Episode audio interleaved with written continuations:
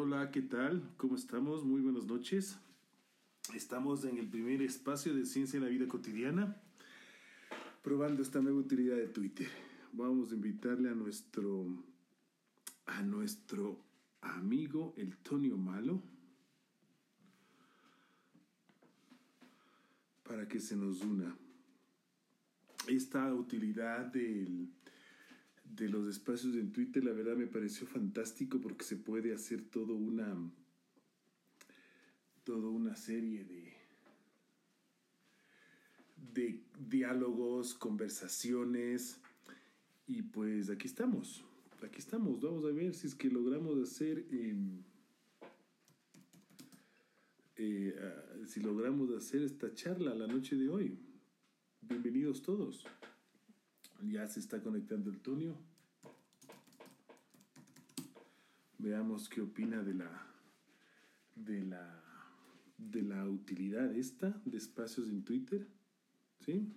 Catalina, ¿qué tal? ¿Cómo estás? Buenas noches. También saludo a a Yoda, ¿sí? A Jorge, Jorge Da Vincho, ¿qué tal? ¿Cómo estás? Buenas noches. Ah, mira. Vamos a agregar como hablante a Catalina.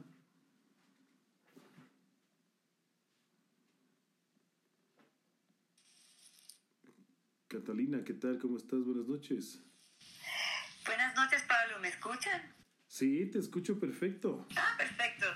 Perfecto, porque acá dice mi micrófono está on, off. Ok, ok. Ahora ya está on. ¿Cómo están? Buenas noches. ¿Qué tal? Nuevamente acá con, con este espacio que me pareció tan interesante muy, muy productivo y sobre todo interesante en cuestión de, de conocer sobre algunos temas, ¿no? Sí, sabes que sí, y hoy día me aceptó la, la invitación el, el, Toño Malo, que está en Cuenca, y él dice, oye, me encantaría hablar de este tema de mm, ecología, ecología humana, y digo, ve, genial, justamente ayer estábamos haciendo estas, estas pruebas con los, con los, con los conocidos. Exactamente, con los conocidos, o sea, con las personas aquí en el Twitter y pues nos pareció espectacular. Creo que ya le veo conectado al Tonio. Hola Tonio, ¿cómo estás? Buenas noches. Aquí estoy, aquí estoy. Oh, perfecto. Mucho gusto, Antonio, claro. Mucho gusto. Yo eh, no le manejo bien al Twitter Salas, entonces no, no les veo. No, tranquilo, y no nos vas a ver, Toño, en toda, en, en toda la charla, porque esto es así, es hablar. Es como estar en la sala y, y hablar. Ah, ya, ya, ya, ya, ya calé, ya calé entonces. Sí, esto, esto va así. Y la verdad es que esto fue descubierto que, o sea, por nosotros, porque estamos aquí ahora, por Catalina, por una, una tuitera, por Gavita, que abrió una sala en la... Exacto, por Gavita, abrió, abrió una sala en la tarde de ayer. Y mira, aquí estamos probando la, la utilidad de, de, de, las salas de Twitter y pues poder ver cómo, cómo nos va, ¿no? Buenísimo, buenísimo. Suena, se ve súper bien. Sí, está. No se escucha muy bien. sí, eso. Y lo interesante es que se va publicando entre las entre los seguidores de cada uno de nosotros de que estamos en la sala, pues de así paulatinamente, poco a poco se va, se va a ir uniendo la gente. Se va conectando gente. Exactamente, se va conectando gente. Qué loco. Sí, no, súper pleno, súper pleno. Listo, Tonio, cuéntanos, ¿cómo es que llegamos al tema de la ecología humana? ¿Cómo, cómo es que te, te, te apasiona este tema? Es, es complicado, es, en realidad es, es un tema bastante bastante común entre, entre los ecólogos, ¿no? Eh, es básicamente la aplicación de los, de los principios de la ecología eh, al estudio de los seres humanos. Y los principios de la ecología me refiero a la ecología como, como ciencia y no como, como activismo, ¿no? Sin, sin decir que, que, el tema del activismo esté, esté mal, más bien todo lo contrario. Entonces, eh, la idea es que comienzas a analizar a la, al comportamiento de las sociedades humanas desde, desde los principios de la, de la ecología, por ejemplo, eh, la dinámica de las poblaciones, la resiliencia, los flujos de energía. Eh, y para ti, Pablo, por ejemplo, que eres químico, eh, se te hace muy fácil entender el tema de la termodinámica. Básicamente es de aplicar la termodinámica al estudio de las sociedades humanas. Oye, pero empecemos, empecemos por mucho antes. ¿Cómo definirías ecología? Uf, esa es otra pregunta complicada. Eh, seguramente mis, mis colegas ecólogas y ecólogos me matarán por lo que voy a decir, pero para mí ecología es la ciencia que estudia las relaciones. O sea, no es de esto de estar contando pajaritos, ni contando mariposas, ni viendo los árboles. O sea, sí, sí, porque al hacer eso estás estudiando las relaciones de los pajaritos y de los árboles. Tienes, como en toda ciencia, tienes un montón de, de métodos de investigación asociados, ¿no? Y depende de lo, que, de lo que quieras estudiar. Pero básicamente la ecología es la ciencia que estudia las relaciones dentro de una misma población. Entonces, por ejemplo, de una población de sapitos, o de una población de escarabajos, o de una población de lechos, ¿no? Estudias las relaciones de esa población con esa misma población. Luego estudias la relación de esa población, de una especie en particular, con poblaciones de otras especies. Entonces estudias la relación de los sapitos con las moscas y con la, las poblaciones de algas, se me ocurre. Y luego estudias las relaciones de esas poblaciones entre especies, pero también con el sistema no vivo. Por ejemplo, el agua o el aire. ¿no? Entonces, cómo, cómo estas poblaciones se van relacionando con este sistema no, no vivo. Entonces, eso en conjunto te forma lo que es la ecología. Claro, y, y cuando dices estudiar las relaciones, ¿qué es hacer números, Toño? Es de empezar a contar las cosas y ver cómo se van sumando y restando entre sí. O sea, depende, depende del tipo de ecología que quieras hacer. Porque, por ejemplo, eh, Charles Darwin hizo estudios de ecología y él no, no hizo números, ¿no? Él se sentaba a observar a las especies. Entonces, durante muchísimos años del estudio de la ecología era lo que se llamaba el estudio de la historia natural. Entonces, básicamente te sentabas a ver, por ejemplo, lo que hizo la famosa Diane Fossey, esta, esta antropóloga eh, que terminó estudiando gorilas, ¿no? Entonces, no sé si han visto esta película maravillosa, Gorilas en la Niebla, ¿no? Ella sí iba a sentarse con los gorilas, a observarlos, ¿no? Entonces, eh, eh, no, no hacía números, simplemente les observaba y se integraba en la población. Entonces, esto es una forma de hacer ecología, es eh, el estudio de la, del comportamiento, de la historia natural, pero también hay otras maneras, ¿no? Entonces, estudias, por ejemplo, hay un método típico que se utiliza que se llama captura y recaptura, ¿no? Entonces, pones, por ejemplo, para estudiar pajaritos o murciélagos, pones unas redes especiales para capturarles que se llaman redes de niebla. Le capturas al bichito, le, le, coges, le mides el pico, le mides las alas, le pesas, eh, tomas los datos del individuo y le pones una marquita, le pones un, un anillito, por ejemplo, plástico en, la pierna. Y se nos, se nos cortó el Toño. Acaba de ir el audio, creo. Sí, como veíamos ayer, esto depende de la... Del, claro, eh, siempre que hablamos de Internet dependemos de las conexiones, ¿no? Claro, dependemos de nuestra conexión. Así es. Lo que, lo que veo es que me faltó presentarle al Tonio para que todos le conozcan. Creo que sí. sí, porque yo no sé quién es. Sí, sí, sí, apenas, apenas vuelva. Perfecto. ¿Qué tal? ¿Cómo ha ido el día a todas las personas que nos están oyendo? Sabes que temprano estuve en otro, en otro space muy interesante con Iván. ¿Ya? Y claro, seguimos en, en las bondades de, de este espacio. ¿Regresaste, Toño? Creo que sí. se cayó, no sé qué pasó. Oye, ¿sabes, sabes antes de empezar a de, de, de, continuar con lo de ecología, estábamos hablando en tu ausencia, que sería chévere de que te presentes primero, ¿no? Para ver de dónde, de dónde sale el Toño Malo. Ah, claro, claro. Bueno, yo soy, yo soy Toño Malo, soy biólogo de formación de base, eh, quiteño, radicado en Cuenca, eh, y luego me dediqué a, a diferencia de, de, mis compañeras y compañeros que se dedicaron a temas muy específicos de la biología y otros de la ecología, yo me dediqué a la ecología humana, justamente.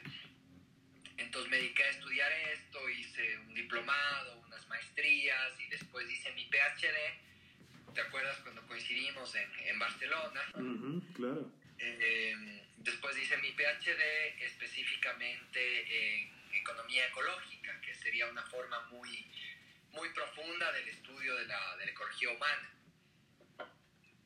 Entonces desde ahí me, me, he metido esto. Bueno, y también eh, a los biólogos y biólogas nos toca hacer de todo para poder sobrevivir. Ahora ya hay más trabajo, pero cuando, en la época en la que terminamos nosotros recién la universidad no, era, no había tanto trabajo, ¿no? la cosa era difícil. Vale decir que yo al Toño le conozco, si no estoy mal, desde el año 86 puede ser, ¿no, Toño? Desde que entramos al San Gabriel. O, o... Claro, porque además fuimos Claro, compañeros desde el primer curso de San Gabriel, aquí en Quito, y luego, claro, nos volvimos a encontrar porque, claro, terminas el colegio y, y te dispersas totalmente, ¿no? Cada cual va a hacer sus cosas y claro, me volví a encontrar con el Toño, será hace unos seis años por lo menos atrás, ¿no? Allá en Barcelona, cuando estabas acabando el doctorado, yo estaba recién empezando el tema. Sí, un poquito más tal vez porque yo volví ya al Ecuador hace seis años. Ah, entonces sí es más tiempo, claro, mucho, mucho más tiempo. Claro, claro. Y el barcito ese al que nos íbamos ya, ya no existe. Bueno, mientras, mientras existan sitios para tomar cerveza, pues perfecto, ¿no?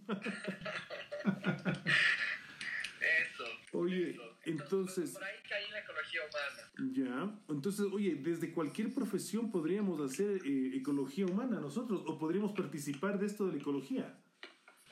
Por supuesto, por supuesto, es que el tema es que cuando estudias la ecología es decir, eh, cómo nos relacionamos los seres humanos entre nosotros y cómo nos relacionamos con las otras especies y cómo nos relacionamos con el entorno no vivo, eh, cambia mucho el entendimiento de cómo funcionan las sociedades y las, eh, los conceptos como justicia social cobran otras dimensiones, ¿no? Porque tú sabes un principio termodinámico fundamental, la materia y la energía no se crean ni se destruyen, solo se transforman. Uh -huh. Primera ley de la termodinámica.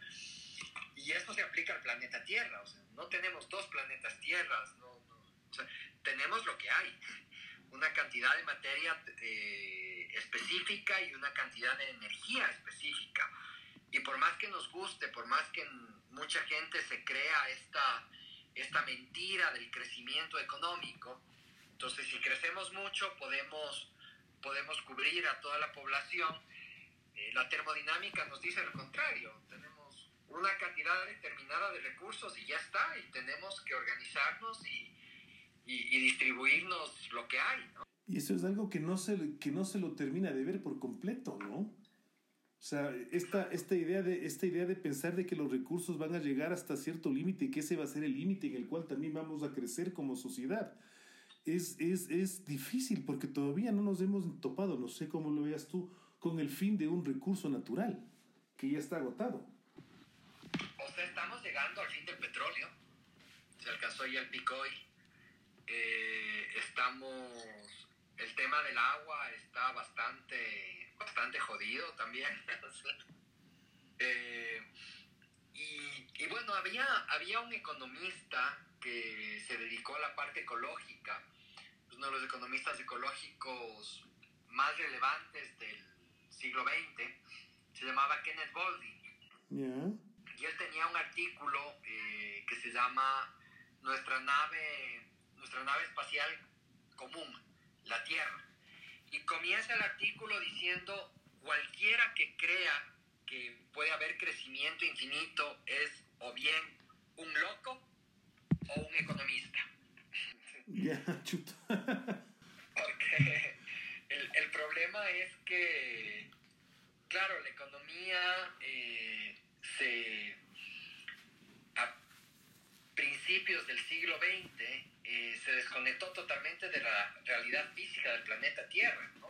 Bueno, estamos hablando de la revolución industrial, ¿no? Al inicio de la revolución industrial. No, estoy hablando ya en este siglo, en, bueno, en el siglo anterior, en el siglo XX. Eh, en la revolución industrial, hasta antes de que se introduzca fuertemente el petróleo, todavía estábamos bastante atados por, eh, por la cantidad, por el trabajo ¿no? Porque, o sea, básicamente con, con la revolución industrial, el momento, eh, eso marcó un antes y un, y un, después en la historia de la humanidad, porque básicamente lo que marcó la, la revolución industrial es lo que en economía ecológica llamamos el uso de la energía exosomática. Exosomático. Exo fuera, exo fuera, somático, soma, cuerpo, ¿no? Eh, entonces es la energía que no viene del ser humano, que no viene del trabajo humano, ¿no? Entonces básicamente lo que hicimos es comenzamos a utilizar combustibles fósiles, en, ese, en este caso el carbón, el carbón mineral, para eh, generar movimiento y trabajo, ¿no? Porque al final el trabajo es un concepto físico. Uh -huh. Es el consumo de energía en la realización de una actividad en un lapso de tiempo específico. Entonces lo que comenzamos a utilizar eh, con, con, la revolución industrial, con la máquina de vapor, comenzamos a utilizar eh, una energía que no proviene del cuerpo humano, ¿no es cierto? Un trabajo que no es un trabajo humano, para generar eh, producción, ¿no es cierto? Uh -huh. Sin embargo, la máquina de vapor tenía muchas limitaciones, entonces no permitía eh, no permitía producir tanto, ¿no? Pero luego esto fue evolucionando hasta que en algún momento esta máquina de carbón se convirtió eh, en un motor a combustión interna y se fue convirtiendo en motores en máquinas eléctricas y demás. Y es, entonces el petróleo y los combustibles fósiles ya no se utilizaban para mover la máquina, sino para generar electricidad que mueva la máquina. Y eso poco a poco comenzó a permitir que eh, lo que se conoce en economía ecológica como metabolismo social se vaya incrementando nuestro metabolismo social. El metabolismo se puede entender como el, el, el consumo de materia y energía en la realización de una serie de actividades y la transformación de esa materia y energía. Entonces comenzamos a transformar el mundo no vivo en calles, en edificios, en máquinas, en ropa, eh, en, un montón de productos que ya no eran eh, ya no eran producidos directamente por las, con el trabajo humano. ¿no? Entonces eso permitió a su vez que eh, se genere una mayor presión sobre lo que llamamos recursos naturales, ¿no? sobre el sistema ecológico. Y es ahí donde empezamos a contar lo que, nos, lo que nos va quedando. O sea, cuando se fue agotando el ecológico, o sea, el recurso natural, ya se empieza a, a contar, ¿no? Exactamente. Entonces, aquí tú, eh, tú como, como químico, eh, sabes lo valioso de, de la energía, ¿no? Porque por más que aparentemente tengamos una una cantidad de energía ilimitada, mucho más energía de la que podríamos usar, que viene del sol, en realidad no podemos usar toda esa energía. Tenemos unas capacidades muy limitadas para captar esa energía, entonces no es energía útil. Y para transformarla, claro. Exacto. Entonces eso significa que tenemos una cantidad determinada de energía, tenemos una cantidad limitada de energía y tenemos una cantidad limitada de materia. Yeah. Esto nos lleva a una pregunta muy importante cómo y para qué estamos utilizando esa materia y esa energía. ¿No es cierto? Entonces, ahí, si le enlazamos esto con el sistema económico el que vivimos, eso nos, nos plantea una serie de retos y una serie de cuestionamientos bastante profundos. Porque al final, si analizas la economía como nos han mal enseñado a entenderla, es decir, solamente como comercio, esto es lo que Aristóteles llamaba crematística, ¿no? Y Aristóteles decía que la crematística o el comercio que se realizaba solamente para ganar plata era un comercio antinatural. Esto ya lo decía Aristóteles, imagínense, ¿no? Eh, Pero dentro del campo filosófico, ¿no? Totalmente.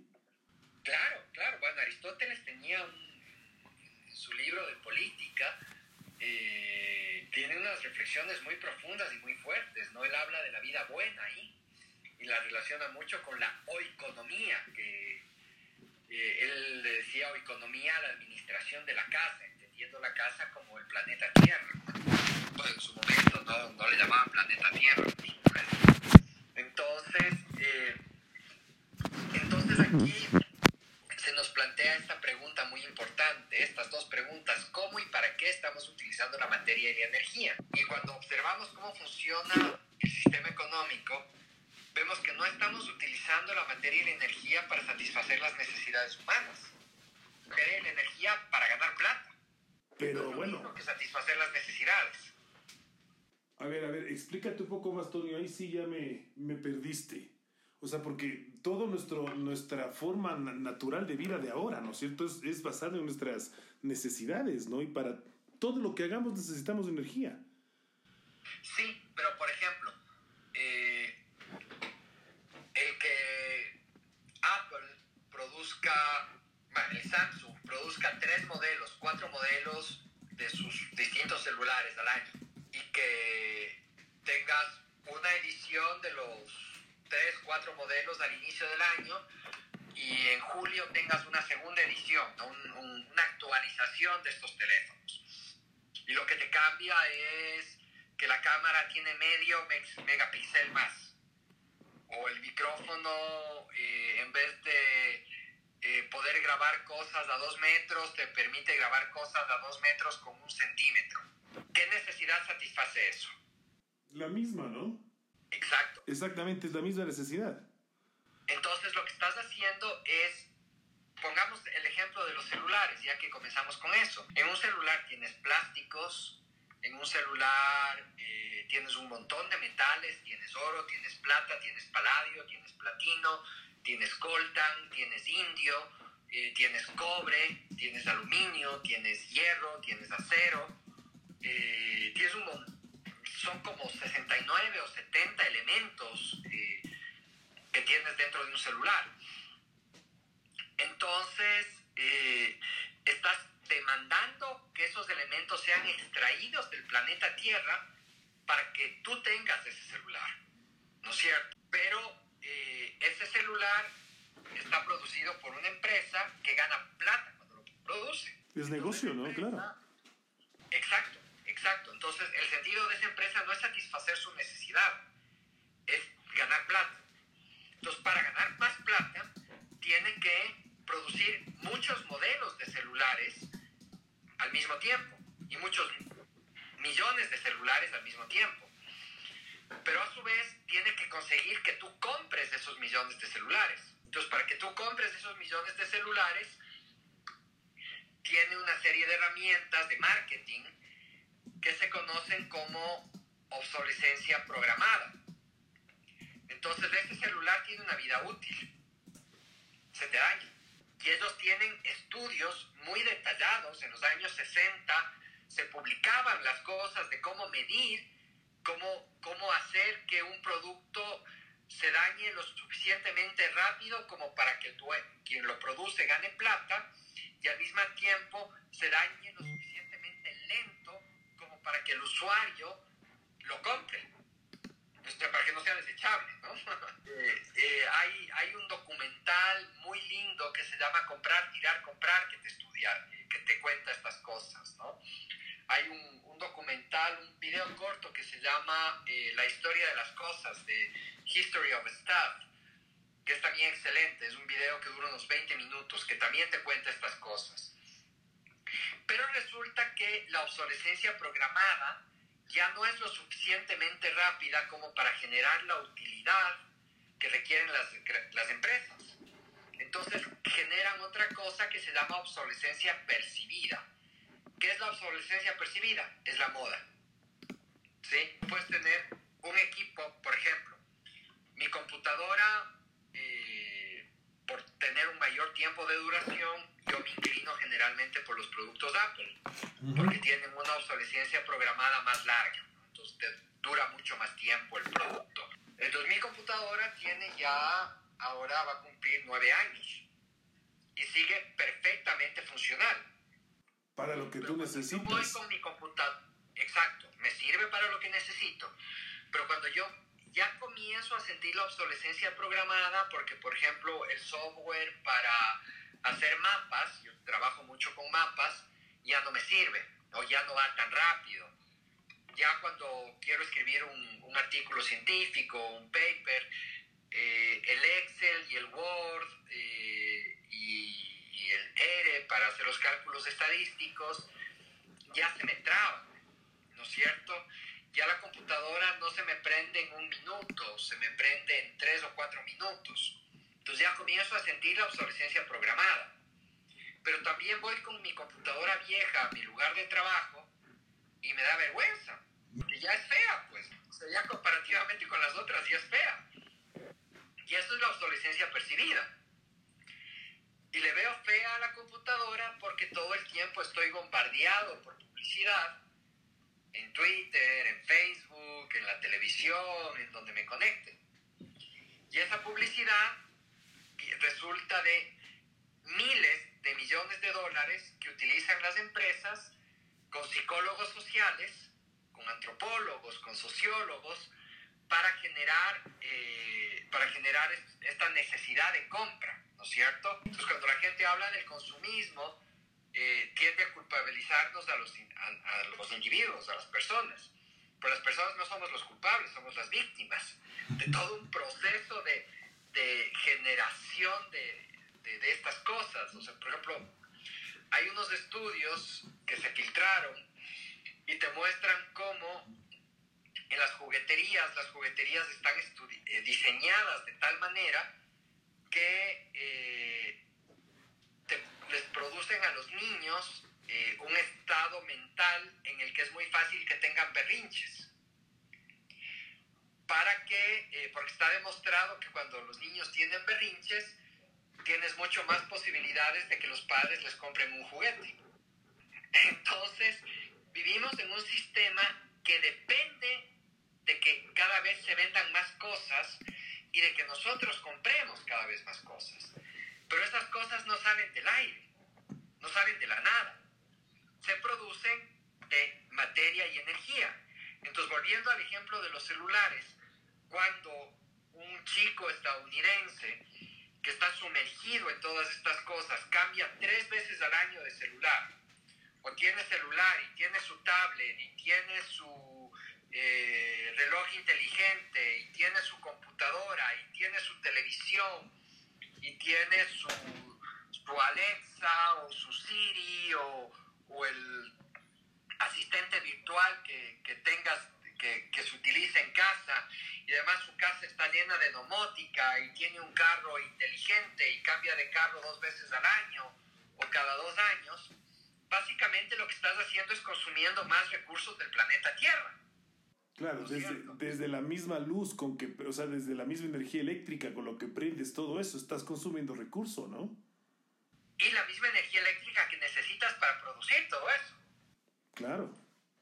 Pero oye, ¿y esto, y esto a, en qué nos está dejando o hacia dónde nos está llevando todo esto, Toño? Bueno, es, eh, antes de contestar esa pregunta, eh, quiero hablar de un tema que se... Hay una distinción muy fuerte entre lo que se conoce como la economía ortodoxa, la economía neoclásica, la economía de mercado, y la economía heterodoxa, ¿no? Y la economía heterodoxa no necesariamente es la economía marxista. Hay muchas otras corrientes de pensamiento que cuestionan al modelo económico de economía de mercado. El que más me gusta a mí, bueno, obviamente es el que estudié yo, que es la economía ecológica. Nosotros no, no entendemos a la economía como flujos de plata, sino entendemos la economía como flujos de materia y energía.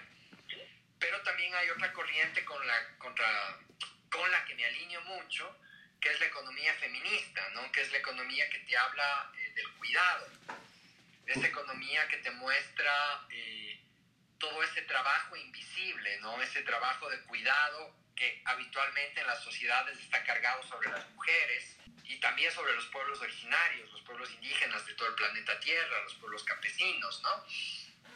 Entonces, eh, estas, estas economías ya no se preocupan tanto del valor de cambio de las cosas, que es el precio, ¿sí? Sino se preocupan más bien, o más bien dicho, el precio no se ata al valor de cambio, ¿sí? A la oferta y la demanda, mm. básicamente, sino el precio se ata al valor de uso, que es diferente. Entonces, hay una serie de economías que entienden que no es que niegan a, los mercados, tal vez la gran diferencia es que la economía de mercado concibe mercados con sociedades dentro. Las otras economías conciben sociedades con mercados dentro de la sociedad. Y la función del comercio no es ganar plata, es intercambiar cosas para satisfacer las necesidades humanas. ¿Sí? Y cuando hablamos de necesidades humanas, estamos hablando de la pirámide de Maswell, ¿no? De Maslow. Puede ser la, puede ser la pirámide de Maslow, sí. Eh, personalmente me gusta más la figura de Manfred Max Neef, de este premio Nobel de Economía chileno, ¿no? El premio Nobel alternativo de Economía, porque eso es otra cosa chistosa. No existe el premio Nobel de Economía. es un premio, es un premio que entrega el Banco de Suecia al que se llama Premio, Banco, Premio a la Economía Banco de Suecia, Premio Nobel a la Economía del Banco de Suecia. No es un premio dado por la Fundación Nobel. Es súper interesante, no existe Premio Nobel de Economía. Entonces, eh, bueno, la cuestión es que Manfred Max te habla de eh, las necesidades básicas y te habla de cuatro necesidades eh, existenciales que son ser, hacer, tener y estar, y nueve necesidades axiológicas. No me sé las nueve, pero son cosas tipo subsistencia, protección, libertad, ocio, creación. Eh, bueno, no, no, me sé las nueve, no me sé de memoria las nueve. Pero bueno, esta es las necesidades básicas de Manfred Max que son bastante compatibles con, con las de Maslow. ¿sí? Entonces podríamos decir que nos referimos a eso con necesidades básicas.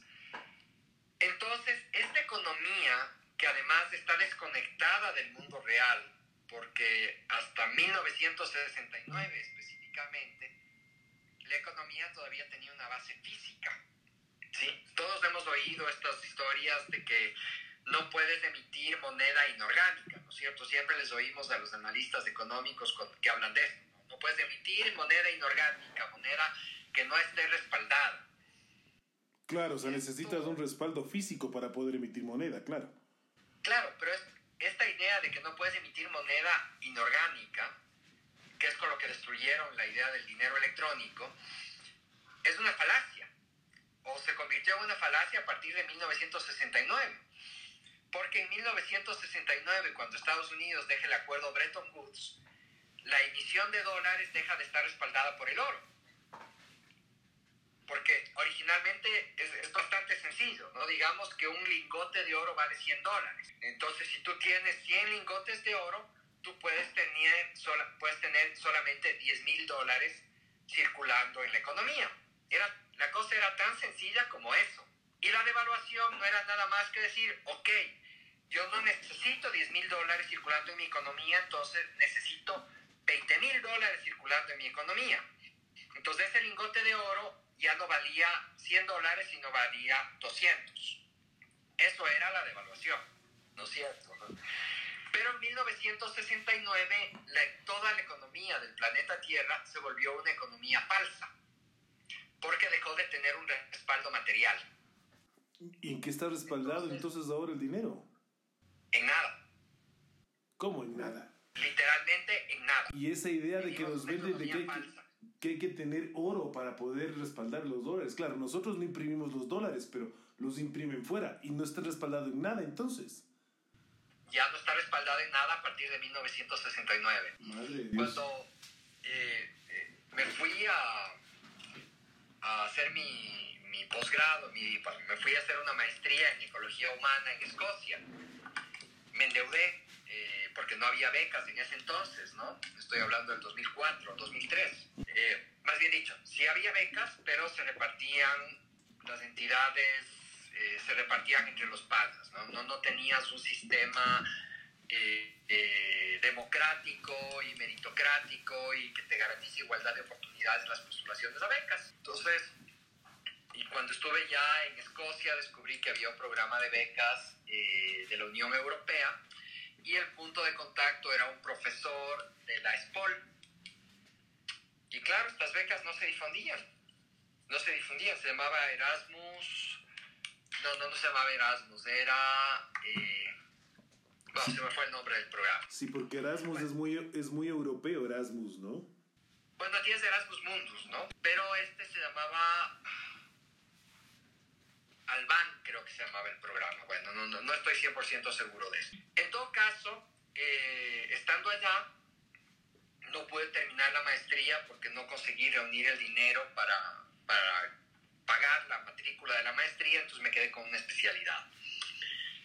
En una de las primeras clases que tuvimos, nos llevaron a la casa del fundador del instituto. Esta casa, me acuerdo clarito, era en la frontera de Inglaterra con Escocia.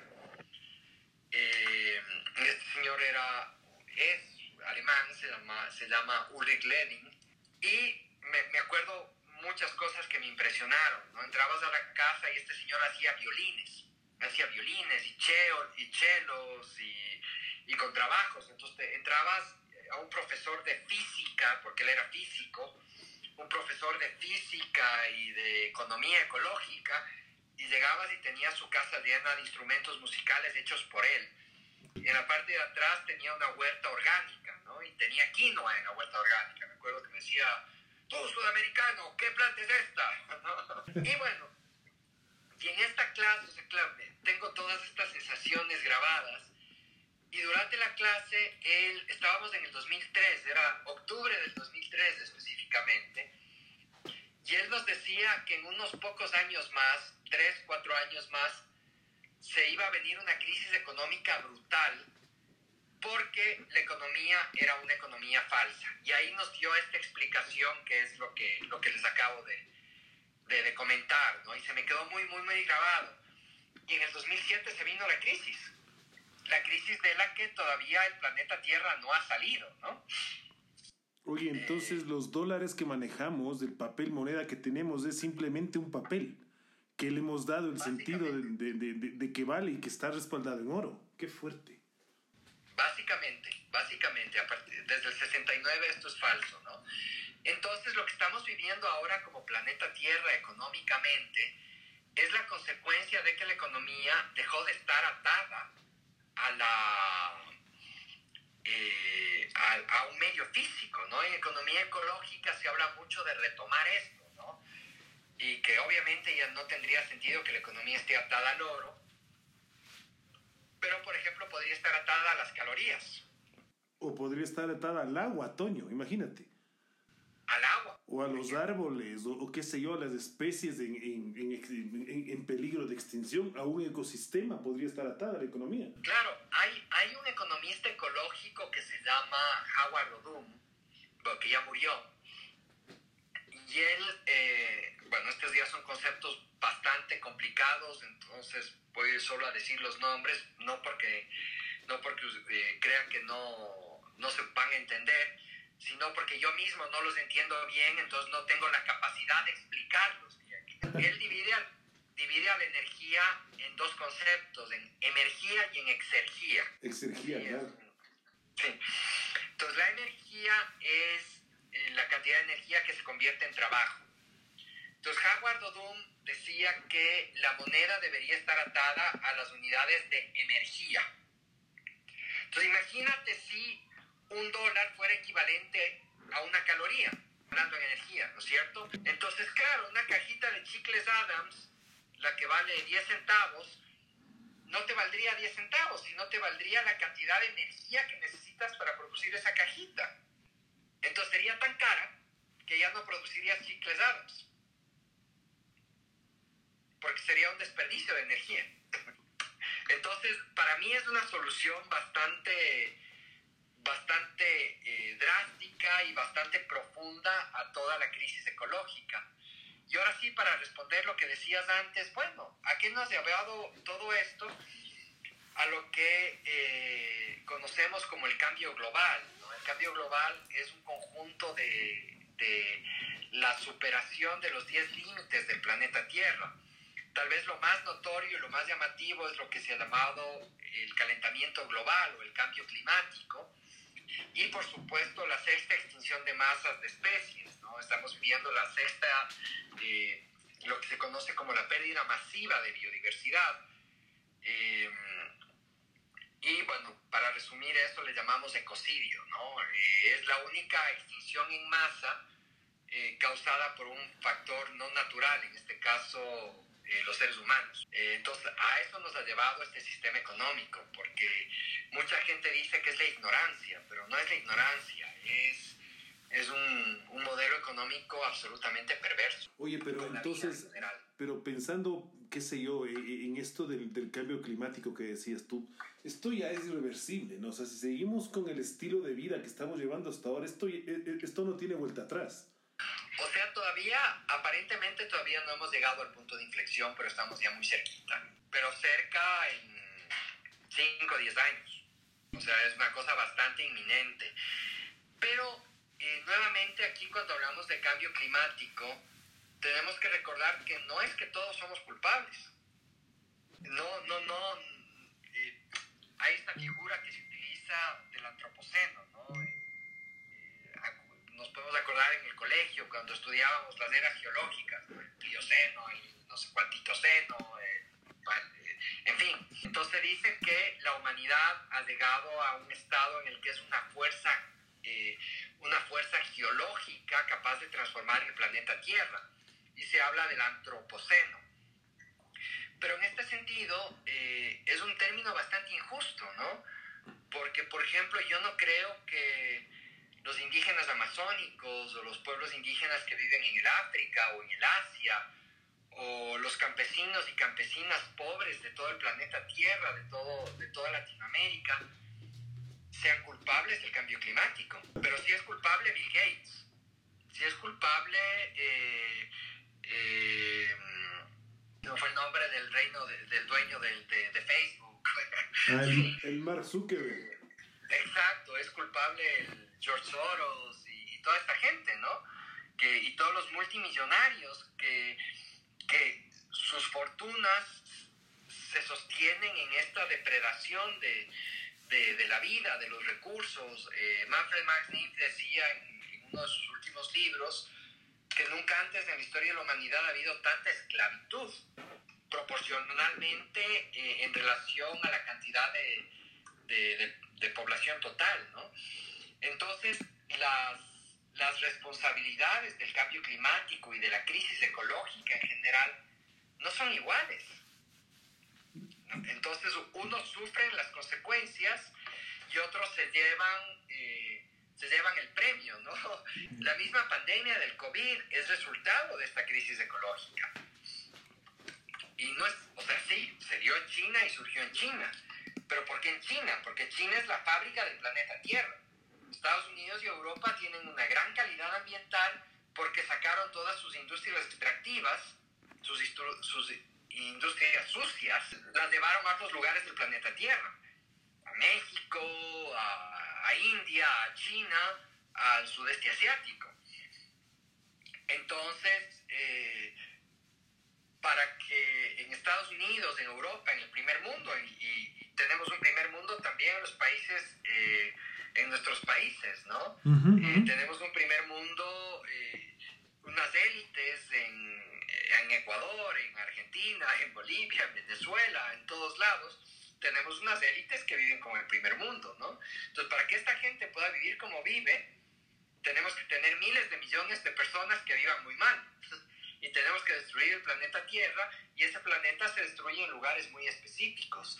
Se destruye en China, se destruye en ciertas zonas del África, se destruye en el sudeste asiático, se destruye en México, se destruye en Latinoamérica, en Colombia, en Perú, con, con la gran minería, ¿no? En Brasil con la, con la deforestación masiva para meter ganado, para que McDonald's y Burger King puedan vender hamburguesas, ¿no? Em, Entonces, eh, el tema aquí es que en, economía, en ecología política, que es como darle una dimensión un poco más de justicia social al entendimiento de la crisis ecológica, eh, no hablamos de antropoceno, hablamos del capitaloceno, porque no somos las personas la fuerza que está destruyendo el planeta Tierra, es lo que decía antes, esta, esta economía que necesita crecer permanentemente eh, y este crecimiento se sostiene en la depredación de la naturaleza y en la explotación humana. Ya, pero no, pero frente, es que frente a eso, ¿cuál es el camino, Antonio? Pues, porque no, no por eso vas a dejar de consumir, ¿no? No, no, por supuesto, pero sí podemos eh, generar movimientos de resistencia, que es lo que pasa en todo el planeta Tierra. Sí podemos generar eh, alternativas económicas y otras maneras de vivir, porque también nos han metido otra mentira, y es que eh, salir de esta dinámica significa volver a la era de las cavernas. Entonces, claro, eso no puede ser, claro. Con modernidad, con tecnología y tal, tal, tal, eh, tenemos que mantenernos en este sistema. y, y, y, es como una consecuencia natural de la evolución, toda esta depredación y toda esta catástrofe humanitaria que, que vive el planeta Tierra. Y esto no es así. Podemos vivir bien, podemos tener nuestra casa, podemos tener un carro, podemos tener nuestra computadora, eh, o sea, podemos tener una vida digna, plena, podemos ser felices sin necesidad de estar inmersos e inmersas en un sistema eh, basado en la explotación. ¿no? Entonces hay un montón de corrientes de pensamiento económico alternativas que, muestran esto, ¿no? Eh, en, Europa, en Barcelona, en Francia y ahora en Inglaterra, tienes toda esta corriente que te habla del decrecimiento, pero no es el decrecimiento para ir a la era de las cavernas, ¿no? Es el decrecimiento orientado hacia una economía que busque eh, la felicidad de la gente y no ganar plata, ¿sí? Eh, aquí en Latinoamérica tienes toda esta visión maravillosa de, de estos saberes andinos, eh, del Sumac Causay en Ecuador, el Sumac Camaña en Bolivia, en Grecia, basados en, en el pensamiento de Aristóteles, surge toda esta idea de la convivialidad, en fin, ¿no? Tienes un montón de corrientes de pensamiento y de formas de vida que cuestionan y retan a este, a este sistema depredador, ¿no? Entonces, poco a poco podemos ir construyendo estas cosas. sí, porque esto no debe ser un cambio de la noche a la mañana, ¿no? O sea, no, claro, o sea, son procesos súper largos. Por supuesto. No sé, si, no sé si, si, los que estamos ahora en la sala escuchando avancemos a vivir el, el, cambio, si es que se decide ser el cambio. Pero um, yo, yo, yo tengo algún, algunas, algunas cosas, algunas preguntas, porque como que a mí me estás poniendo ya una, a mí, yo no hablo con nadie más, hablo por mí, porque me estás poniendo un modelo, un modelo económico que no les, a mí, voy a poner, no le estás poniendo el nombre, pero es el el modelo económico capitalista depredador, eh, satanizado, etcétera, etcétera, etcétera. Ok, eso es lo que yo estoy viendo, es lo que yo digo, no sé si será exactamente esto, ok. Sin embargo, dices, eh, me hablas de otro modelo que se puede ir construyendo. Ahora mi pregunta es, ¿cuál es el otro modelo? ¿Se ha aprobado el otro modelo? ¿En dónde existe el otro? A ver, no es otro modelo, son otros modelos. ¿Sí? Otros modelos. Ok, los otros modelos. ¿Dónde, dónde están probados y, y, qué es lo que podemos ver, a ver, percibir hoy por hoy? Claro, o sea, ¿quién está aplicando esto, no? O sea, por fuera del Ecuador. Bueno, lo está haciendo, por ejemplo, ¿Quién, quién lo está haciendo, por ejemplo, Bután, lo hace Noruega, ¿sí? eh, lo está, iniciando. Sí, está Estado Noruega. Estado sí. Noruega y conozco el Estado noruego y también el, el, danés. Y sé que Dinamarca es el primer país en el mundo en cuestión, en todos, en todos estos sentidos. ¿Dónde más, Antonio? Lo está iniciando Nueva Zelanda, ¿sí? Eh, hay un montón de comunidades, eh, pequeñas comunidades, ciudades, eh, donde se está viviendo de otra manera. Pero más allá de esto, eh, tú acabas de tocar un tema clave, ¿no?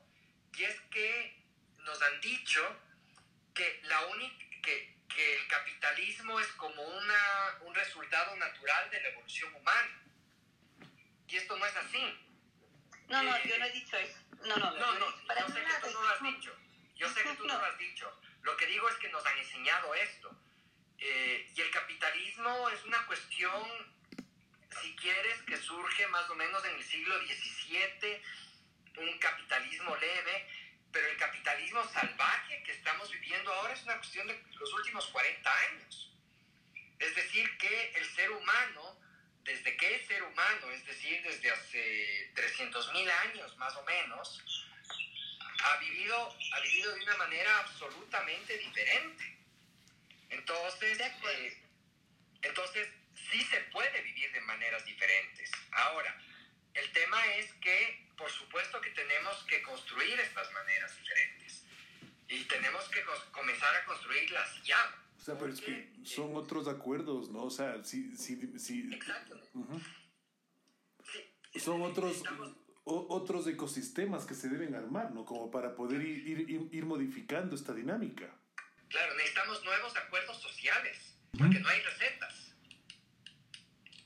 Las recetas en, un mundo caótico, porque ese, ese es, el, ese es tal vez otro, otro de, un tema más epistemológico, eh, básicamente a lo que nos hemos enfrentado ahora es a la entropía y nos hemos enfrentado al caos, a darnos cuenta que el planeta Tierra no funciona como una máquina sino que es un sistema caótico, que los seres humanos somos sistemas caóticos, que las sociedades son sistemas caóticos, que el universo es un sistema caótico. Entonces, tenemos que construir estos nuevos sistemas. Ahora, eh, obviamente esto no lo vamos a hacer mañana.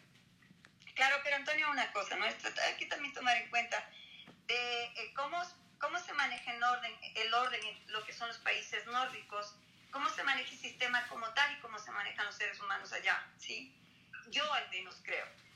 Necesitamos un desarrollo humano. Para empezar, es el, es el humano el que, el que empieza absolutamente todo. Soy comunicadora social y obviamente nosotros partimos desde el ser como tal. Porque el ser humano es quien va construyendo los sistemas, el ser humano es el que va construyendo la economía, el ser humano es el que va construyendo un montón de cosas. El ser humano es el ordenado, el desordenado. Entonces, eh, a, Dinamarca tienes un orden y el orden se cumple. ¿Sí? ¿Cómo, ¿Cómo crees tú que podría ser? Claro, estás hablando de Bután, estás hablando de Noruega, yo te hablo de Dinamarca porque estaba allá y conozco perfectamente el sistema. ¿Ya? Ahora, ¿cómo crees tú que se podría hacer en el Ecuador? A ver, yo creo que necesitamos nuevos acuerdos sociales, porque si tú te vas a, si hablas de Noruega, por ejemplo, Noruega luego de la Segunda Guerra Mundial eh, tenía niveles de desarrollo eh, parecidos a los del Ecuador. Eh, Estamos hablando de la Segunda Guerra Mundial. Y en Noruega se descubre el petróleo más o menos al mismo tiempo que en el Ecuador. Pero en Noruega... sí, sí, sí, eh, en Noruega tuvieron un pacto social alrededor de cómo se iba a utilizar el petróleo. Entonces ellos en vez de gastarse el dinero del petróleo, crearon un fideicomiso. Y el dinero del petróleo se iba depositando en este fideicomiso y ellos iban financiando su vida eh, a partir de los intereses del fideicomiso. Entonces ahora los intereses de ese fideicomiso son tan altos que hay suficiente para que vivan como viven, ¿no? Pero... Sí. Pero, impuestos también bien altos, ¿no? Lo que te iba a decir. Y por otro lado tienes los temas de los impuestos y demás. 40% de, su, de su sueldo son impuestos y luego cuando, se, cuando ellos se jubilan... ¿En Dinamarca o en Noruega? En Dinamarca y en Noruega. Ya, pues yo pensaba que en Noruega era cerca del 60, pero puedo estar equivocado y es increíble cómo viven los jubilados de allá. entonces, pero aquí el mensaje de fondo es que partieron, tuvieron un acuerdo social. ¿sí? El Ecuador es un país un poco más complejo en ese sentido, porque el Ecuador es un país plurinacional. Entonces esto significa que para poder llegar a un acuerdo social tenemos que tener, eh, partir de un diálogo intercultural. Porque tenemos Totalmente de acuerdo. Tenemos visiones absolutamente distintas. Así es.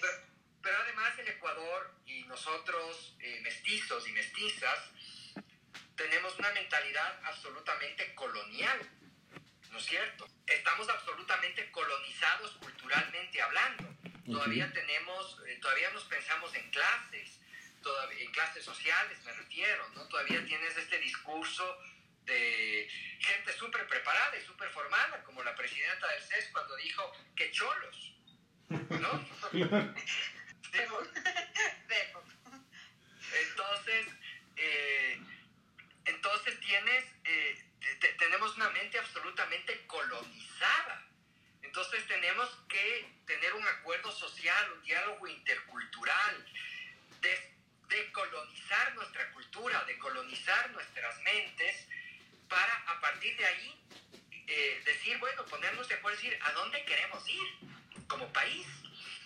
Ahora. Ahí, Antonio, quisiera, quisiera agregar algo, si me permiten. Sí, sí, adelante, adelante. Cristian, bienvenido. Hola Cristian, ¿cómo estás? Buenas noches. todas, todos, todos. Por favor, interrúmpanme además que cuando comienzo a hablar no paro. yo, yo quisiera justamente... yo justamente quisiera problematizar un poco de lo que hablaba Antonio con respecto a las nuevas formas de eh, economía y de, y de distribución de la energía, de la riqueza y de la propiedad. Justamente hay algunas lógicas que hay que pensar el sistema patriarcal y el sistema heteronormado. Justamente el sistema patriarcal y el sistema heteronormado parten desde las raíces de la agricultura y la división sexual del trabajo. Entonces ahí la acaparación de los, de los bienes se constituyen en, la, en el mecanismo de apropiación por la fuerza exclusivamente de los hombres cuando se dan cuenta que pueden producir, reproducir y acaparar. Estás metido en el ecofeminismo tú, ¿no? En el ecofeminismo, en la economía libidinal y, y en, los, y en las teorías queer.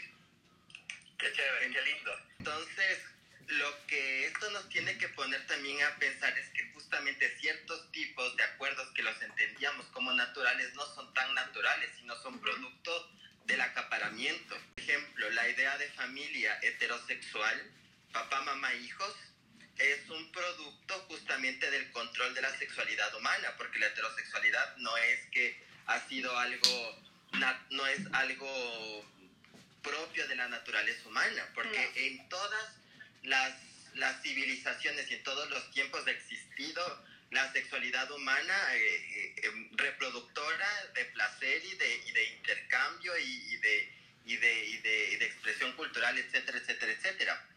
Pero lo que hace, lo que hace la Iglesia Católica con, con cuando, cuando comienza a instalarse en el Imperio Romano es sancionar la sexualidad no reproductora. Y ahí comenzamos a castigar, por ejemplo, la masturbación, la homosexualidad y también el tema de la infertilidad. ¿Por qué? Porque el, el, el, el desarrollo de las familias heterosexuales permite acaparar propiedad, desarrollar el nombre de los, de los hombres y tener certeza de la propiedad de ellos a través de su linaje consanguíneo, cosa que no pasaba antes de la agricultura en las épocas de las civilizaciones matrilineales, como la Valdivia, aquí en Ecuador, que se, que se basaban en otro tipo de intercambios y de relaciones, donde los las propiedades y los apellidos se distribuyen en función de, de, otras, de otros acuerdos sociales.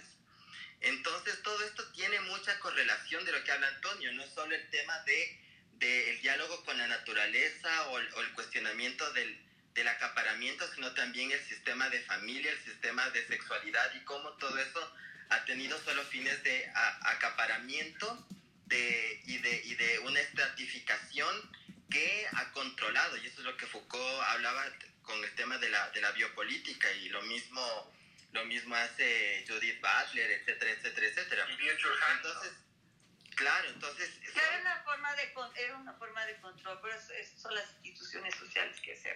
Son, son formas de control súper tenaces que las entendemos como normales, como naturales, Correcto. cuando realmente estamos justamente ahorita en un momento súper simpático, entre comillas, porque estamos realmente cuestionando bastantes cosas que entendíamos como normal.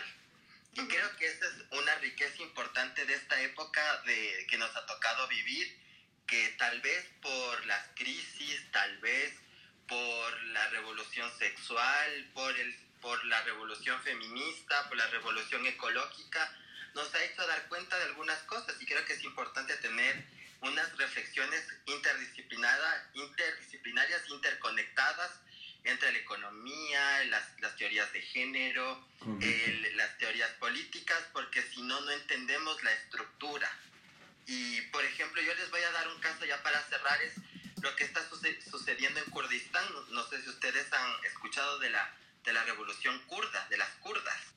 las kurdas han desarrollado una sociedad distinta. Están totalmente en una lucha armada en contra de, de Turquía.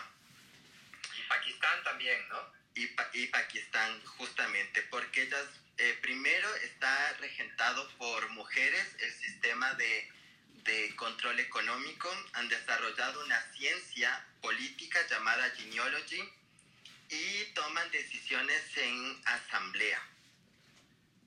Entonces, ah, y aparte de eso, tienen su cuerpo armado, porque ellas tienen que defenderse de los ataques del, del ejército turco especialmente. Pero justamente lo que han tratado de hacer es cuestionar todo el sistema de acaparamiento que existía antes para formar una nueva o, una forma alterna de la comúnmente desarrollada para el intercambio de los bienes, servicios y de las cosas, ¿no? Hasta ahí me quedo. Tienes también el caso de los zapatistas, ¿no? Los caracoles zapatistas de México, en Chiapas, ¿no? Que son súper interesantes. También tienes, este, y luego en, en, el, en, el, mismo occidente también tienes unas formas de organización súper interesantes, como son las cooperativas. Es lo que aquí llamamos economía popular y solidaria, ¿no? Pero, por ejemplo, es súper interesante en España, eh, tienes este grupo de cooperativas que se llama Mondragón. Eh, por ejemplo, Eroski y Capravo eran del grupo Mondragón, Pablo. Sí, así es, ajá. Tienes este grupo Mondragón y mientras España tuvo esta crisis brutal, donde el desempleo llegó casi al 30% y el desempleo juvenil llegó a más del 50% de la población joven, en Mondragón, que es un pueblito del País Vasco, eh, el desempleo nunca subió del 2% básicamente porque la preocupación del sistema de cooperativas era no tanto ganar plata, sino mantener el empleo. Entonces la, la cooperativa, eh, igual que, que, en el ejemplo que ponía Cristian, funciona, eh, las verdaderas cooperativas ¿no? son entidades profundamente democráticas. Entonces el momento que tienes un control democrático de la institución, un verdadero control democrático, las dinámicas de funcionamiento cambian mucho. Entonces, eh, Christian eh, tocó elementos súper profundos y súper importantes de, eh, de la misma organización social, ¿no? derivados, de, derivados de, esta, de esta colonización que tuvieron a través de Constantino en Constantinopla, en lo que es hoy Estambul, ¿sí? Eh, eh, las tradiciones judeo-cristianas, porque no es solo el cristianismo, es también el islam y es también el judaísmo, las tradiciones judeo-cristianas tomaron el control del imperio romano, eh, desplazando, como, como decía Cristian, a estas sociedades más... Con, con, otras figuras de, de, de la mujer, ¿no? Entonces, y, del placer, por supuesto, porque no, no, se, puede, no se puede desconectar eh, eh, el tema de la penalización y la criminalización del placer relacionadas con las tradiciones judeocristianas, que además son tradiciones que, surgen en el desierto, en ambientes muy duros. Entonces, entonces el tema aquí es que tenemos que generar estos caminos de transición, ¿no es cierto?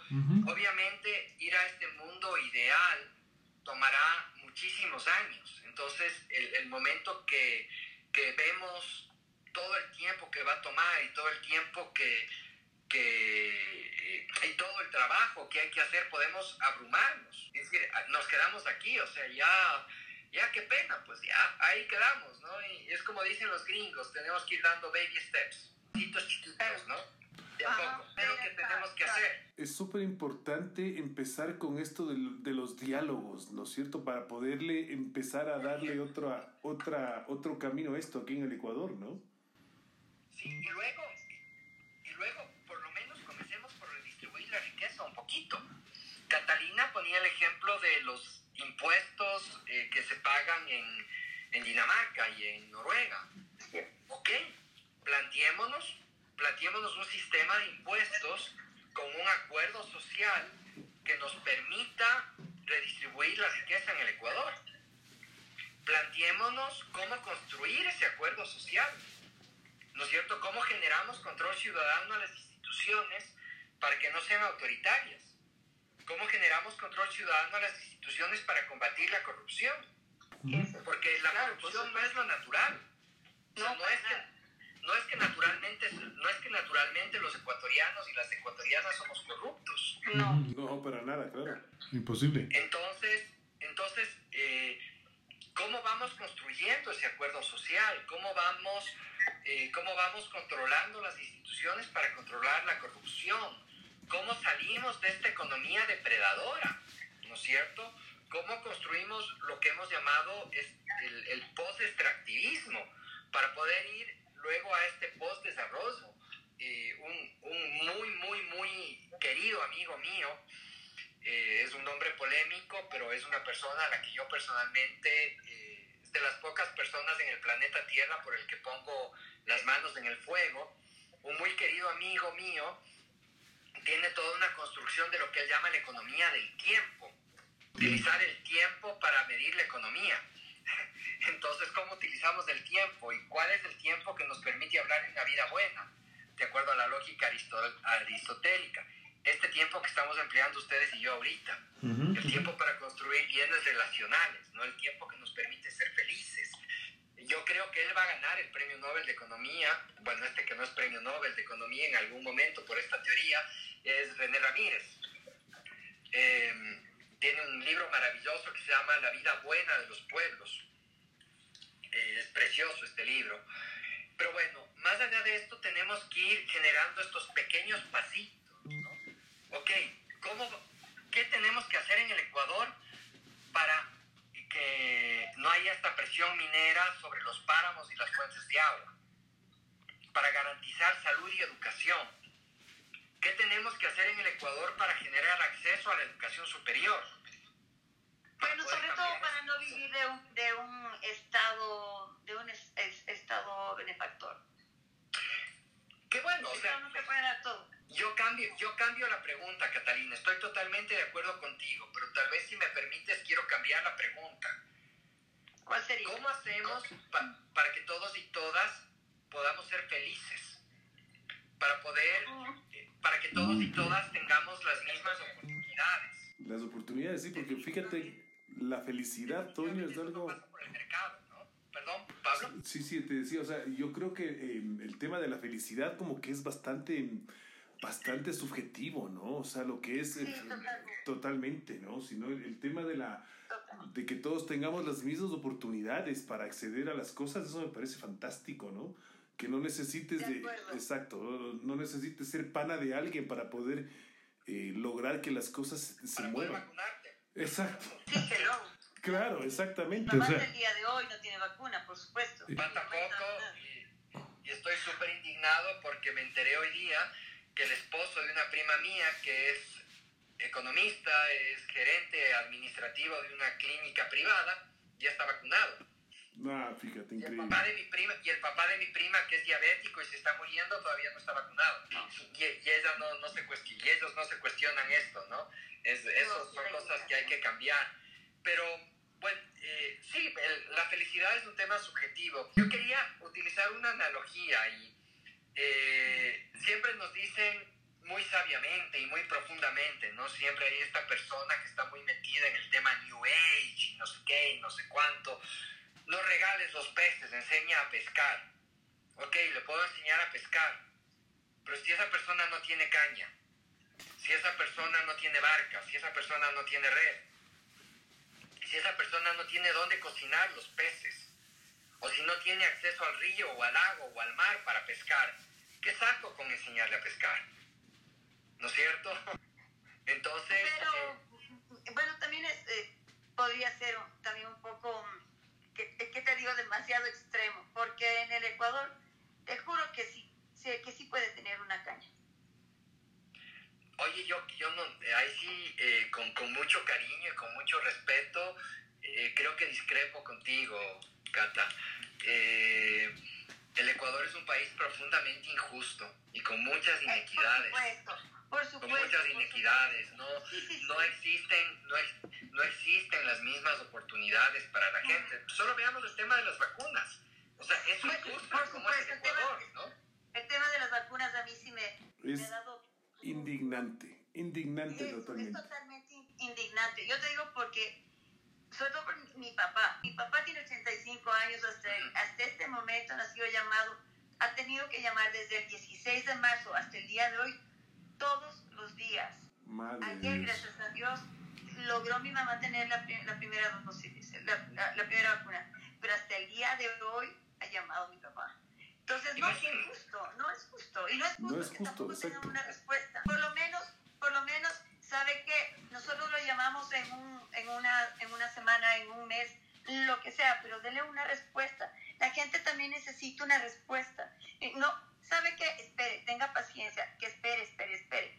Entonces, ¿qué voy a esperar? ¿A morirme? ¿Me voy a esperar a contagiar? Mi tío se murió con, con, con COVID. Mi tío médico, hace Uy, tres semanas. Lo siento mucho, Lo Cata. siento mucho. Lo siento, Lo siento sí, mucho, sí, Cata. sí, sí. Muchas gracias. Y, y, le- y- y no tienen idea, en ese instante, mis padres ya tuvieron más favor que nunca. Sí, mi- gracias a Dios mis papás no viven en Quito, viven afuera de la ciudad. Tienen jardín, lo que sea, pero hoy por hoy ni, ni siquiera ti- tienen ganas de ir a- al jardín, precisamente por el fallecimiento de mi tío. Porque eso ha rematado. No es la primera persona en mi familia que ha fallecido con COVID. Mi primo hermano falleció en un principio en Guayaquil. Entonces, toda esta desinformación, a mí lo que, lo que más me mata es que alguien no te informe la realidad de lo que está pasando, por un lado. ¿Y cómo no me va a indignar que una persona me voy a inventar, como tú comentas, Antonio, que es el, econo- el economista gerente de no sé dónde, se ha vacunado y no el abuelito de, mi, de una de mis amigas que tiene 90 años y que hasta el día de hoy no puede ser vacunado. Entonces, son ay, privilegios que, ¿por qué? Exacto. Somos iguales. Pero ¿por qué? Claro. Entonces, Y deberíamos tener la misma oportunidad todos para acceder a esa a, a, a- a- a esa MS, claro. Por supuesto. Y justamente a eso quiero ir, Cata. Utilicemos, utilicemos las vacunas como una metáfora de lo que, de lo que es la sociedad del Ecuador. O sea, yo tengo la misma indignación que tú, Cata, porque, por ejemplo, mi esposa es médica en un centro de salud público, en una zona bastante pobre. Ella atiende, además de ella es eh, recuperada de cáncer, ¿no? Entonces, una persona de riesgo. Claro. Eh, ella atiende, ha atendido durante toda la pandemia casos de COVID. A Dios gracias, no se ha enfermado. Nosotros tuvimos que comprar todo el material de protección y todas las cosas. Y le vacunaron antes a los gerentes de las clínicas privadas, a las esposas y a los esposos de las dueñas y los dueños de las clínicas No. privadas, antes que a, a toda esta gente eh, que está ahí jugándose la vida, como tu tío, que lamentablemente eh, ha, ha fallecido. Entonces, esa es una metáfora de lo que es el Ecuador, de la injusticia social latente en el Ecuador. Entonces, es una una sociedad llena de privilegios.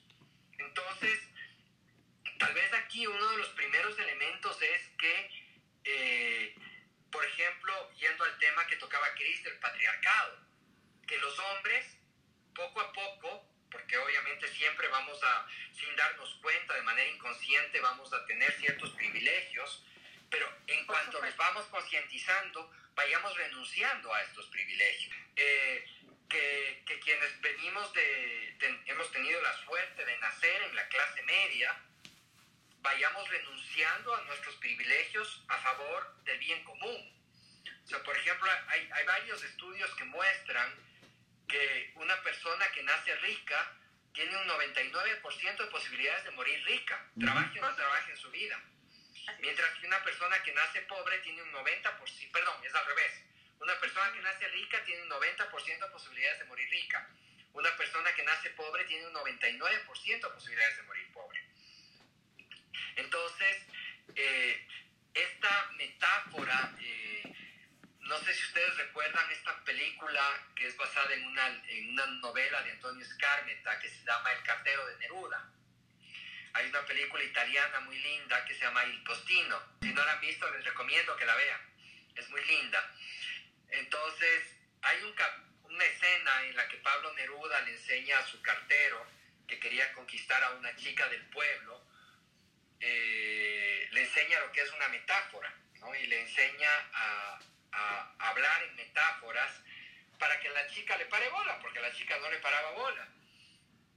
Entonces pasa esta escena y luego de, de bueno, varios sucesos durante la película, eh, llega la madre de la chica a hablar con Neruda, más que hablar con Neruda, a insultar y a mandarle al demonio a Neruda. Y, el, y Neruda no, no sabía qué pasaba, entonces tuvo que aguantarse toda la carajeada de la señora, así calladito. Entonces cuando llega el cartero le dice, oye imbécil, ¿qué le dijiste? Y el cartero le queda viendo metáforas. es, una, es, una, es una escena muy, muy simpática. Entonces... Eh, Oye, lo que nos está dejando la ecología humana, entonces, Toño, es la necesidad de empezar los diálogos a todo nivel, ¿no? Sí, sí, sí, pero también nos, nos está dejando las... O sea, eh, creo que la primera lección de la ecología humana, más allá de toda esta parte científica y física, es eh, que nos le da materialidad a esta injusticia social de la que tanto hablamos, ¿no? O sea, le, le, pone, le pone en términos de materia y energía. Entonces, si no hay, o sea, en el planeta Tierra hay comida suficiente para todos. Se bota un 30% de la producción mundial de comida a la basura para que no caiga el precio en el mercado. Y tienes gente muriéndose de hambre en todo el planeta. Entonces, nos plantea directamente, o, o, lo que está pasando con las patentes de las vacunas. Uy, eso es tremendo. Uy, eso, eso, es motivo de, eso es motivo de otra sala, Antonio, la verdad. Exacto. Pero es, es, nuevamente, es nuevamente relacionado directamente con la codicia, con la codicia, con, con esta economía basada en el crecimiento. Entonces, eh, eh, creo que, que, que el primer elemento es cuestionarnos directamente todos los distintos niveles y todas las distintas dimensiones y transeccionalidades de la, de la injusticia, ¿no? La injusticia se expresa de un montón de maneras diferentes. Entonces, ¿cómo, cómo como ecuatorianas y ecuatorianos construimos un nuevo pacto social que para mí está bastante... Eh, eh, materializado en la Constitución, pero todavía requiere una materialización mucho más profunda, ¿no? ¿Cómo la aterrizamos para que ya la Constitución no sea solo un papel, sino sea algo que, que, que cambie la vida cotidiana de la gente para bien, ¿cierto? Pero, eso sí, sí, pero en la Constitución hay un montón, montón de, de, de cosas, ¿no? Bueno, cambiemos, también no la metemos a la basura. Un montón de vacíos, de vacíos también. Sí. Bueno, Exacto. Dialoguemos sobre eso, claro, o sea. Bueno, yo ahí quisiera es un buen punto de partida. porque, porque las constituciones no son como un libro de Harry Potter que uno invoca los derechos y las cosas y plas, aparecen, sino más bien son patrones programáticos de un deber ser. Exacto. Cuando no, cuando no se cumplen, se exige, se exige, se judicializa porque obviamente si están plasmados ahí es porque en la práctica no están siendo reconocidas o se reconocen a medias. No hay un, no hay un, no hay un acuerdo social respecto a ciertas cosas que necesitan un acuerdo generalizado para llegar a eso. Entonces, ahí hay una diferencia entre la, la eficacia de las normas y la validez de las normas. Entonces, y la legitimidad también, ¿no? Justamente, pero generalmente la, la legitimidad parte del orden, si es que fueron desarrollados de una manera competente por autoridad eh, eh, legal para determinarlo, pero otra cosa es que esas normas tienen eficiencia, es decir, la aplicación de la norma en la realidad social. Entonces creo que ahí, ahí, hay, hay otro debate de otro eh, si ese deber ser está adecuado a, a la característica social, por un lado, o por otro lado, si es que esas normas reflejan una normalización de una estructura, superestructura del, del poder, porque a veces las normas también sirven para mantener estáticas relaciones de poder. Generalmente. Y ahí es cuando aparecen justamente las luchas de derechos humanos donde tú cuestionas normas, sistemas o reglas que eh, generan privilegios, pero que no generan derechos a los que no son beneficiarios de los privilegios. Exacto. y, ahí la injusticia, ¿no? Y ahí empieza la injusticia. Pero hay grandes vacíos en la, en la, en la Constitución ecuatoriana, grandes vacíos. Sí, bueno, Sí, grandes vacíos en un montón de cuestiones, incluyendo en, en en, ¿cómo es? en cuestiones campesinas. Yo soy estudiante de Derecho, por eso mismo lo digo. Estoy ya terminando la carrera. Llenémoslos, tenemos estos vacíos, ¿no? Claro, es, y es, es bastante duro, porque a pesar de que, empezando por la Constitución, que es nuestro primer libro, existen las leyes orgánicas, porque también algunas de ellas se quedaron con otros vacíos y, y que se basan en la Constitución es es bastante complicado. Sin embargo, lo podemos hacer. Yo exacto, se puede hacer. Yo pienso que sí, por supuesto, se puede. Es que yo pienso que es cuestión de decisión, es decir, a ver, sentémonos a hablar de estas cosas y empecemos a ponerlas sobre la, o sea, bajémoslas del papel. Exacto, bajémoslas del papel y, y, pongámoslas ya en, en, acción, ¿no? Claro, pero por ejemplo, por ejemplo lo que, lo que decía Cristian es súper importante porque eh, uno, de los mensajes implícitos, corrígeme si, me equivoco, Cristian, en, lo que estabas diciendo, es que un derecho no es derecho mientras no se lo ejerce.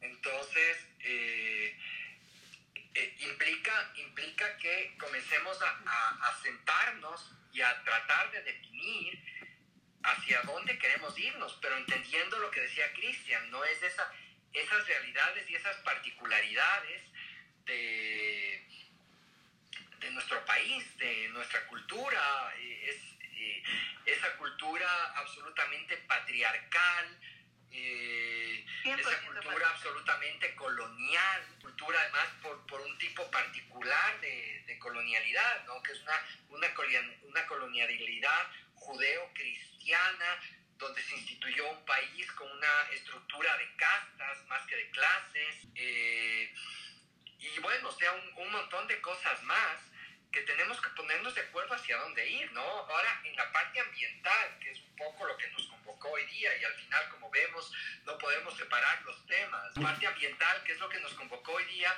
tenemos que plantearnos seriamente temas como la descarbonización de la economía, como cómo construimos una economía post-extractivista, eh, cómo gestionamos las áreas protegidas, qué pasa con, con, los derechos de los pueblos originarios a sus territorios, ¿no es cierto? A sus propios sistemas de justicia. ¿Qué pasa con, esa, con esa plurinacionalidad? Para, para otro, para otro, para son temas bien largos. Y cada uno de ellos, ¿no? Bueno, no, no, no sé cómo estén ustedes, pero ya, ya, ya va llegando la hora de, de, ir a la, de ir a la camita, los que madrugamos. Iba a decir lo mismo. Sí. Yo madrugo a hacer reporte, así que toca. Guaguas no perdonen la madrugada. Correcto, correcto. Bien. Bien, oye, Tonio, te, te, agradezco por tu tiempo. Sé que es bastante corto y no, pues te agradezco por, por, acompañarnos hoy día, ¿no? Y también a todas las personas que nos están escuchando, ve, muchísimas gracias a quienes han participado. Genial, gracias Elizabeth también por los tweets que hiciste del, del espacio, pues genial, muchísimas gracias. ¿ah? Y listo, pues eh, si lo ven bien, podemos buscar más temas eh, y seguimos abriendo espacios. O sea, podemos, qué sé yo, convocarnos todos los días, 10 de la noche y propongan temas, mándenme un mensaje. mucho gusto. Mándenme un... Mucho gusto, Pablo. Exacto. Y si es que tienen ahí a sus amigos que saben del tema y que les guste hablar y conversar, sería genial, porque podemos sacar una cosa súper plena de aquí, ¿no? Sí, sería súper bueno. Yo no me puedo comprometer a todos los días, yo puedo comprometerme tal vez una vez cada 15, porque mi, guagua no, no, me perdona. Ah, no, se entiende, se entiende totalmente, ¿no? Listo, entonces les, les deseo una gran noche a todas y a todos, ¿ah? que tengan una súper buena noche y pues seguimos en los espacios. Un abrazo fuerte, muchas gracias. Estén muy bien, buena noche. Un abrazo grande. Buena noche, Antonio. Chao, chao. Bien, este ha sido el primer espacio de Ciencia en la Vida Cotidiana para el podcast.